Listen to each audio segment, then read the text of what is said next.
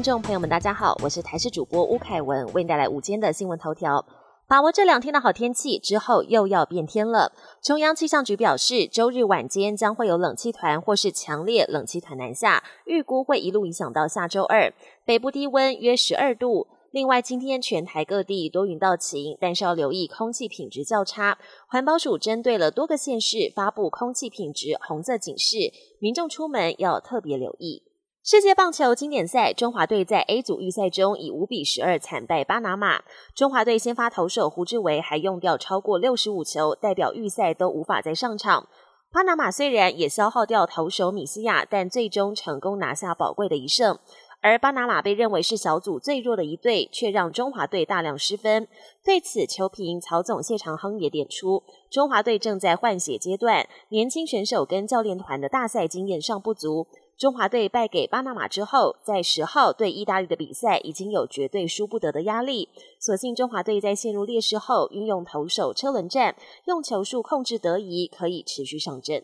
新冠疫情呈现下降趋势，指挥中心最快今天会在例行记者会宣布轻症患者免隔离、免通报，而现行轻症确诊隔离天数为五天。卫福部长薛瑞元说明轻症免隔离的上路规划，虽然目前幼童追加剂只有接种两成多，但还是会依照整体的疫情、国人健康和社会经济复苏通盘检讨，暂时维持三月解封评估。指挥中心发言人罗伊军则表示，疫情仍呈现下降趋势，未来两周没有特殊变化，病例应该都在一万例上下。对于进一步防疫松绑，越来越有机会。国际焦点。美国参议院八号针对全球安全威胁召开听证会，联邦调查局长接受提问时表示，中共能利用抖音国际版 TikTok 来控制数百万美国用户的数据，并在入侵台湾时影响对台论述，对美国国安是一大威胁。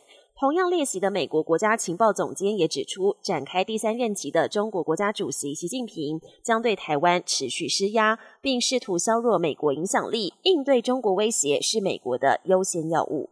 英国金融时报报道，总统蔡英文四月初可能过境加州会晤美国众议长麦卡锡。消息一出，引来对岸严重关切，但美国国务院强调，这符合美国常年政策。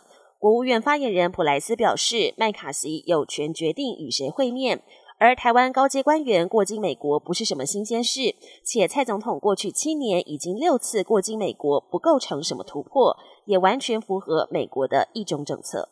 高加索地区的乔治亚这两天动荡不安，首都提比里斯连续两天有大规模的示威抗议，反对国会一读通过具有争议的外国代理人法案。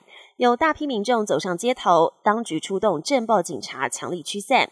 冲突对峙中，警民双方都有人挂彩，至少有七十多人被警方逮捕。本节新闻由台视新闻制作，感谢您的收听。更多内容请锁定台视各节新闻与台视新闻 YouTube 频道。